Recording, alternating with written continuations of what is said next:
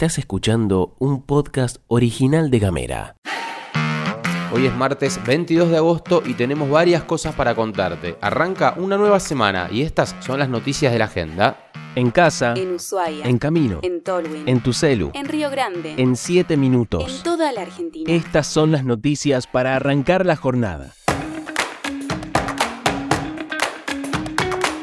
Arrancamos en Río Grande porque quienes hablaron fueron los trabajadores del sector textil de Tierra del Fuego, que plantearon que a pesar del anuncio del gobernador de la provincia y del intendente Martín Pérez de una reunión con el secretario de Industria, nada cambió. Al cerrar la semana pasada, trabajadores textiles de Río Grande volvieron a manifestar su descontento, interrumpiendo el tránsito en la avenida San Martín a la espera de respuestas. Quien habló fue Silvia Vidal, secretaria general de Soiva, que dijo que no les comunicaron absolutamente nada. Nos aseguraron que esto iba salir, pero todavía no hay novedad de si se reunieron o no, dijo Vidal. En este marco, la titular de Soiva fue consultada sobre las presentaciones en la justicia, pero indicó que tampoco hay noticias. Hasta el momento no sabemos ni de la presentación ni de la reunión. Sobre una presentación del gremio, ella explicó que iban a esperar que la presente el gobierno y las empresas para después sumarse, pero que las empresas están esperando que el gobierno tome la iniciativa. Nos vamos a quedar hasta que venga alguien a decirnos qué pasó en relación a las medidas de fuerza. Si nos van a mentir, que al menos lo hagan en nuestra cara, finalizó la secretaria general de Soiva en sus declaraciones.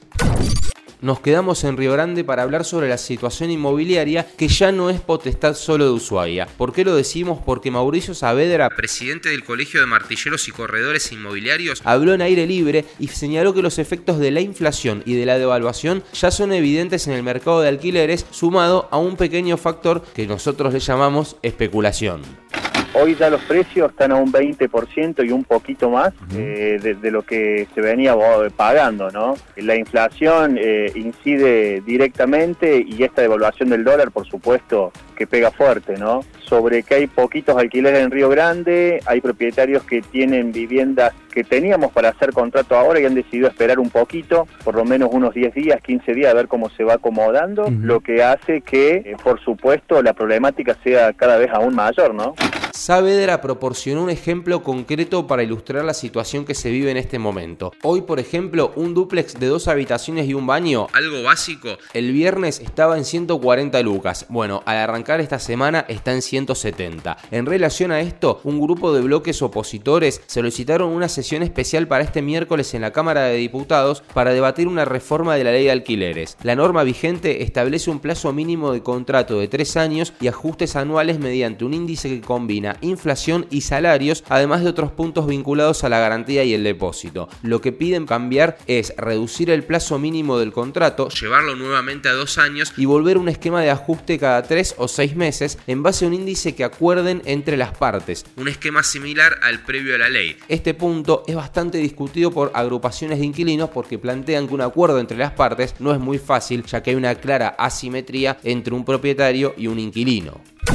Y hacemos foco en Ushuaia porque más de 150 mujeres y personas de diversas identidades se reunieron en una asamblea convocada por la colectiva transfeminista. El propósito de este encuentro fue advertir sobre el avance de partidos políticos que cuestionan los derechos y las libertades. Un comunicado conjunto surgió de la asamblea en el que se expresa que se va a defender cada logro conquistado porque en cada avance de derechos estuvieron presentes poniendo cabeza, cuerpo y corazón y sobre todo organización. Durante el encuentro se llevaron a cabo diversos análisis sobre el panorama político actual y las propuestas electorales de los diferentes partidos y se llegó a la conclusión de que las plataformas de Patricia Bullrich y Javier Milei representan una amenaza a la libertad de las mujeres y diversidades. La asamblea tuvo lugar en la Secretaría de la Mujer de Ushuaia, donde se acordó llevar a cabo una serie de actividades con el fin de visibilizar el movimiento feminista en Tierra del Fuego. Se informó además que el próximo encuentro provincial de mujeres y diversidades tendrá lugar en Ushuaia el 30 de septiembre, evento que se considera de suma importancia para destacar y reafirmar las demandas. Cabe mencionar que esta asamblea es abierta, como te comentábamos el viernes, y se lleva a cabo el último sábado de cada mes en la Secretaría de la Mujer, ubicada en la calle Maipú. La próxima convocatoria está programada para el sábado 26 de agosto.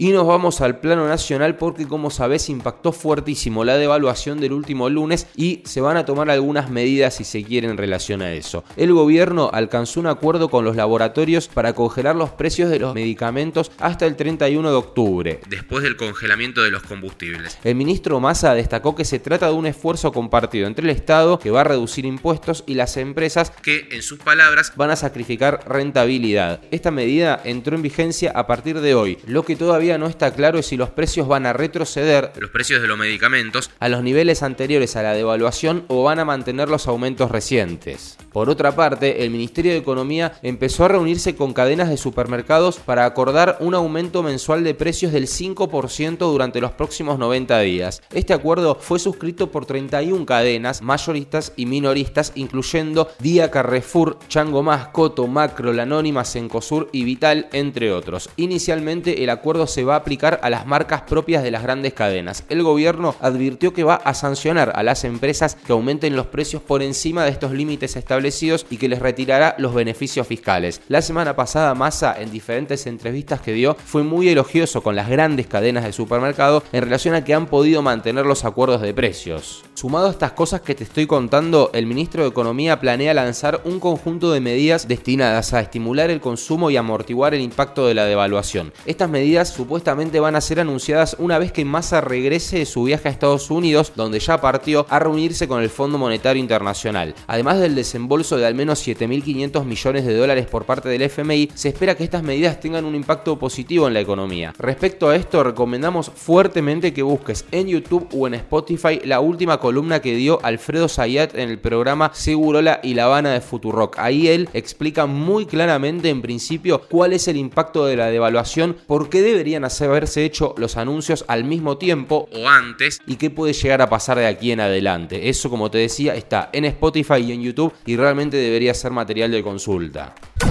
Y vamos con la última y es una coronación de gloria, una más. El alfajor triple con dulce de leche, conocido como Quiero, producido en la localidad de Campana, provincia de Buenos Aires, fue galardonado como el mejor del mundo en el segundo Campeonato Mundial del Alfajor 2023, celebrado en la rural en Buenos Aires. El premio al mejor alfajor y a la categoría al mejor alfajor triple fueron otorgadas a este alfajorcito Quiero, que es enorme en realidad, dejando asombrados a sus creadores, Janina Costa y Maximiliano Santos, que son un joven matrimonio de 37 años originario de Campana. Durante tres días, alrededor de 40.000 personas visitaron la muestra, culminando con una asistencia numerosa en la ceremonia de premiación, donde se honraron 20 categorías en total. El alfajor quiero, en su variante triple con dulce de leche, ganache de maní y chocolate semi amargo, fue seleccionado por un plantel de expertos que incluyó a influencers en el mundo de los alfajores, chefs, pasteleros, expertos en alimentos, analistas sensoriales y periodistas. La evaluación se realizó mediante una cata a ciegas siguiendo un riguroso procedimiento. El campeonato no solo contó con representantes nacionales, sino también hubo alfajores de Uruguay, Colombia, Brasil, Ecuador, España, Paraguay, Perú, Canadá y Estados Unidos. No tendrás una economía estable o una moneda fuerte, pero sos del país que tiene al mejor alfajor del mundo.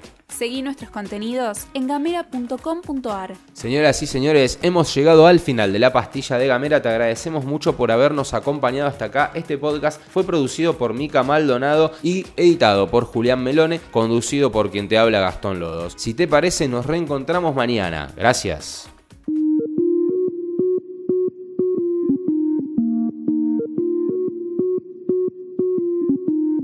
Estás escuchando un podcast original de Gamera.